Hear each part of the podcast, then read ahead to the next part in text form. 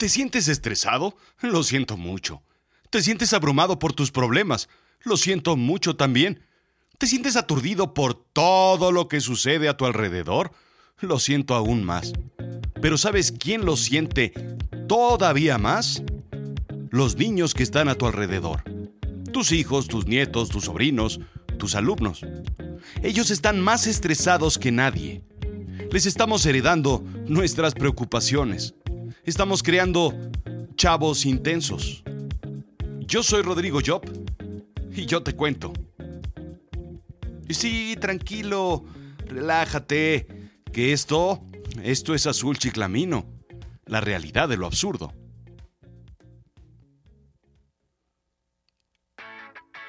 Algo estamos haciendo mal. Y sí, esto ya lo he dicho antes. Creo que así comienza el 20% de mis episodios. Esto no es nuevo. Todo lo que tocamos está lleno de complicaciones. Déjame explicarte. En la política, por ejemplo, hay mucho conflicto. Y no es México nada más, no es Latinoamérica. Ya sabes que intento dar una perspectiva global, aunque a veces es complicado. En Estados Unidos pasa lo mismo. Y en Europa igual. Conflicto por todos lados. Muchas ideologías queriendo encontrar un pequeño nicho clientelar, una pequeña población con necesidades y ganas de luchar. Y subrayo la palabra luchar. Si no hay un conflicto, no hay movimiento. El chiste es encontrarlo, alimentarlo y esperar a que crezca. Recuerdo que me enseñaron sobre el capitalismo y el socialismo en la escuela. El mapa estaba pintado, perdón, dividido en nada más dos colores. Hoy en día hablamos de derecha, izquierda, ultraderecha, ultraizquierda, centro, centro derecha, centro arriba, centro abajo, centro por todos lados, izquierda y, y todas las complicaciones. La economía, complicada. ¿Invertir? Me decía un cliente que bien podría ser tú que me escuchas en este momento. Este no es un buen año para invertir. En realidad, no recuerdo un buen año. Vamos, no sabría qué es un buen año. Creo que no podría definirlo podemos dividir a todos los años de la historia en económicamente malos y económicamente peores. La economía siempre ha estado, digamos, complicada porque no es lo suficiente a lo que nosotros aspiramos. Y así nos seguimos. En términos de trabajo, siempre hay poco y mal pagado. Clima social, siempre hay roces. Razas y colores, religiones y doctrinas, niveles educativos y económicos complicaciones para relacionarnos y para definir qué queremos y qué necesitamos cada uno de los segmentos. Inseguridad es el conflicto por naturaleza. Cambio climático, contaminación, especies en extinción, todo ocupa y consume energía. Brain share, me gusta llamarlo, o participación de cerebro. Es esa vocecilla de Pepe Grillo que está en tu cabeza diciéndote y recordándote que debes preocuparte por algo el día de hoy, que no todo puede estar bien y que todo está, pues, con complicaciones. Entonces debes buscar un falso problema por el cual preocuparte porque la vida no es sencilla. ¿Te pasa? Sí, lo imaginaba. El brain share es la energía que tu cerebro invierte en los problemas. Pero no te lo tomes personal. Lo que pasa contigo nos da un poco lo mismo, o al menos hoy. La cosa es los niños. Los niños están preocupados por sus problemas y por los tuyos, por todo lo que mencioné y más. Estamos creando una generación de niños sobreestresados. Los niños, más que ninguna otra generación anterior, están sobreestresados. ¡Pum! Bien, pues imagina que tienes una lavadora, una secadora, un coche o una computadora y la tienes trabajando la mitad del día a marchas forzadas. Y está dando vueltas con el chacachaca todo el día. Estás estresando la maquinaria. ¿Qué va a pasar? Pues se te va a acabar antes de tiempo la maquinaria. Acorta su tiempo de vida. Pues eso estamos haciendo con los niños. Los estamos estresando de una manera innecesaria. Les llenamos la cabeza con problemas y su cerebrito está funcionando todo el día procesando cosas que no les corresponde procesar. John Nichols hace un análisis interesante para el Washington Post. Enumera diversos problemas que estamos dejando en manos de los niños. Problemas que ocupan lugar que debería estar ocupando la granja de Playmobil o el Max Steel. William Dement, profesor de psiquiatría de Stanford, Dement y es profesor de psiquiatría. Es como un herrero que se apellide Herrero, o una porrista que se apellide Bravo, o un marinero que se apellide Costa, o un sacerdote que se apellide Cruz. Bueno, en fin, William Dement explica que mandar a un niño a la escuela a las 7 de la mañana es equivalente a que un adulto se despierte a las 4 de la mañana para ir a trabajar. ¿Qué volé? El desempeño de un niño o adolescente cae notablemente cuando no tiene 9 horas de sueño. ¿Otros malestares? Sí, falla en la memoria, cambios de humor, problemas de comportamiento. Por otra parte, el National Institute of Health indica que los episodios depresivos crecieron en Estados Unidos de 8.7% a 11.3% en tan solo 10 años. De igual forma se incrementa el riesgo de depresión en la transición de niño a adolescente y más aún en niñas que en niños se nos están yendo de las manos como truchas enjabonadas. La depresión en adulto comienza a ser, pues, normal, digamos, ¿no? Que si un tafil por aquí, que si un Prozac por allá, que si el doctor le recetó un jerecito diario a mamá y un whisky a papá para que le baje la presión. Que si el whisky ahora se convirtió en medio botella, pues es normal, digamos, ¿no? Pues los niños sufren cada vez más los malestares de los adultos. Pero la cosa se pone más interesante. ¿Odias a tu jefe? Yo también lo odiaba. Ahora menos, pues, pues porque ahora lo veo todos los días en el espejo. Sin embargo, imagina tener seis jefes.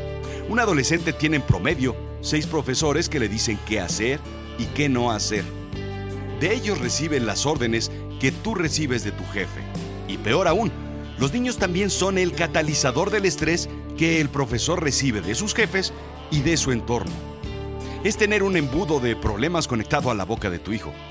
De ahí se alimentan todos los días los niños. Luego viene el terrible estrés del éxito o del fracaso. Las cosas se han ido complicando más y más en los últimos años. No me dejarás mentir. La definición de éxito y fracaso se han reescrito y ya no es suficiente el ser feliz, el tener un buen trabajo, el vivir bien. Las expectativas de los niños y de las niñas, así como de los adolescentes, han crecido notablemente.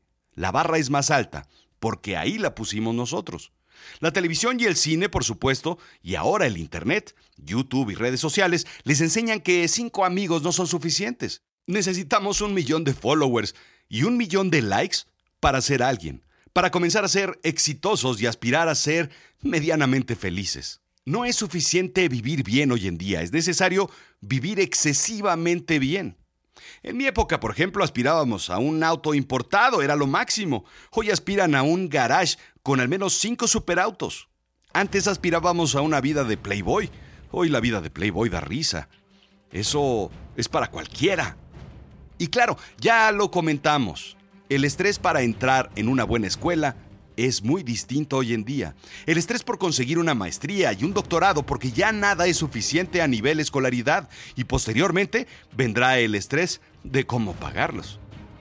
Pero probablemente lo que me parece más grave, la paradoja más grande de la adolescencia, el destacar al mismo tiempo que tienes que embonar, resaltar y sobresalir al mismo tiempo que pasas desapercibido. Es elegir qué tono de verde quieres ser en una tela militar para así mimetizarte, al tiempo que te exigen ser un rojo brillante para sobresalir de todos los verdes. Es ser igual al mismo tiempo que tienes que ser distinto. Qué ironía, ¿no? La cosa es que los niños y los jóvenes están expuestos a una presión de pertenecer y seguir acogidos por sus compañeros, amigos o tribu, pero al mismo tiempo tienen que ser el mejor del rebaño para aspirar a ser el número uno. Esto genera estrés, por supuesto, que afecta al desempeño académico, pero también lleva a la depresión. La pesadilla más grande de un adolescente es no ser aceptado. Está rechazado por sus pares y colegas. Y sin embargo, la presión de los adultos se centra en ser distintos y sobresalir, sobre cualquier cosa. Sí, sí, sí, sí, sí, ya sé, la información de una publicación estadounidense no refleja el resto de Latinoamérica. Por desgracia, en el mundo hispano no medimos nada. Hay muy poca literatura e investigación al respecto. Pero algo encontré por ahí. En 2017, una consulta para niños, niñas y adolescentes que aplicó el Instituto Electoral de la Ciudad de México a más de 10.000 pequeños, en su mayoría señalaron la falta de seguridad en sus barrios, colonias o pueblos como su mayor preocupación. Calles oscuras y falta de espacios para jugar al aire libre, impacto ambiental e higiene. El ejercicio se realiza en una votación para niños cuando los adultos vamos a hacer las verdaderas votaciones. Es un ejercicio en donde se les quiere enseñar los valores de la democracia. no sé quiénes son más inocentes, si los niños por ser niños o los adultos por creer que en la democracia hay valores. En Argentina se plantea que los niños se estresan por el tipo cambiario y ahorran en dólares. En Venezuela, los niños se preocupan de... pues de todo. Y no lo dice nadie. Lo digo yo como referencia. La cosa es que los niños están al tanto de las preocupaciones de los adultos porque conviven con nosotros todo el día, ya sea con padres o con maestros, con otros adultos que los cuidan como abuelos, con el chofer del camión, con la seño de la tiendita. Los niños escuchan lo que nos preocupa. Los niños saben lo difícil que es tener un buen trabajo y mantenerlo en estos días. Saben que tendrán que tener uno y eso les consume horas de sueño. Los niños se estresan cuando el conflicto del dinero llega a sus oídos aunque no se los digamos directamente. Ponemos en sus hombros la presión de ahorrar, de no gastar. Es la lección del valor del dinero, me dirás. Sí, pero detrás de ese mensaje vienen muchos otros mensajes que crees que no entienden. Saben lo que son las enfermedades, las viven en carne, se contagian emocionalmente cuando el cáncer u otra enfermedad llega a un miembro de la familia. Los niños saben lo que sucede en el mundo porque tenemos el radio y la televisión prendidos todo el día, todos los días. El periódico está en la mesa, están atentos durante la sobremesa. Saben de los conflictos bélicos en el mundo, saben que es un golpe de Estado. No son ajenos a lo que pasa, aunque creas que juegan con sus cochecitos y muñecas en la sala, todo lo registran y sobre todo lo entienden. No tienen una válvula de escape del estrés, llámese terapia o incluso ejercicio, porque no hay sitios seguros donde desestresarse. Duermen poco y mal, se alimentan peor. Pero vamos más allá. ¿Te das cuenta de lo que estamos haciendo? Nosotros lo llamamos carcasa o armadura. Según nosotros estamos criando niños fuertes para que sean adultos indestructibles, pero los estamos vulnerando nosotros mismos. Hay otra clase de niños que están estresados por el hoy. Ni siquiera pueden tener certeza del mañana porque sus vidas y sus entornos no se los permiten. Son niños que tal vez hoy van a la escuela sin estar seguros de que mañana irán porque tal vez a sus 8, 10 o 12 años mañana tengan que trabajar o tengan que ir a arar el campo. Son niños que tienen responsabilidades de adultos porque así es el país que decidimos crear para ellos. Tú que me escuchas y tienes hijos, piensa en lo que reciben de ti. Mira el estrés que tienen. La depresión está a un paso. Pero a ti te quiero hablar más de cerca. Tú que aún estudias o comienzas a trabajar, para ti es el verdadero mensaje de este episodio. Lo siento mucho, pero a ti te toca arreglar el batidillo que dejamos las generaciones de arriba. A ti te toca hacer de este un mundo mejor.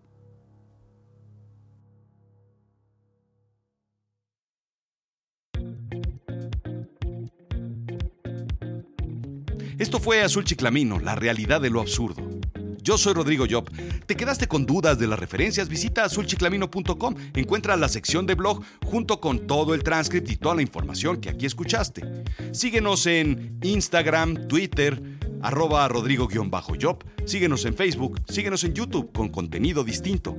Y escucha otros episodios y otros podcasts de Azul Chiclamino como Me lo contó la noche, Historias Obscuras y Cerebro de Silicio un podcast de negocios e inteligencia artificial. Gracias.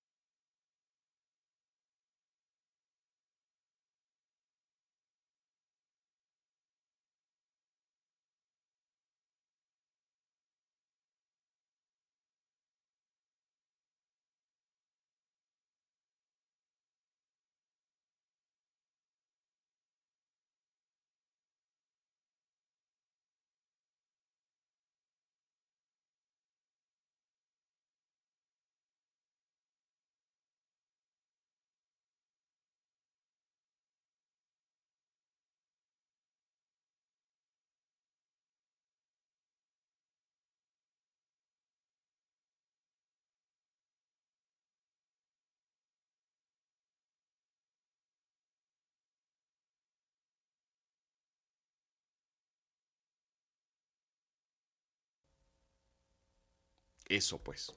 ¿Estrés? No, hombre, estrés, déjame contarte lo que es el estrés de un niño. Perder una pieza de Lego y levantarte al baño en la noche. Caminar descalzo sabiendo que por ahí está, lista a que la pises. ¿Estrés? Perder una pistolita de mis muñecos de Star Wars, no saber dónde está y saber que se la va a comer al día siguiente la aspiradora y no la verás nunca jamás en tu vida. Eso es estrés.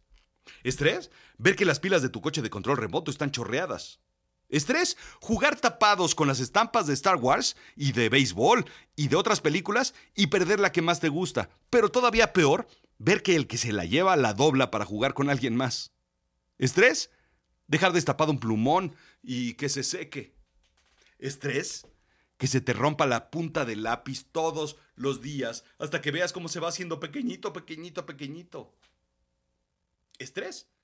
Que se te olvide tu lonchera nueva en la escuela. Ah, ¿verdad?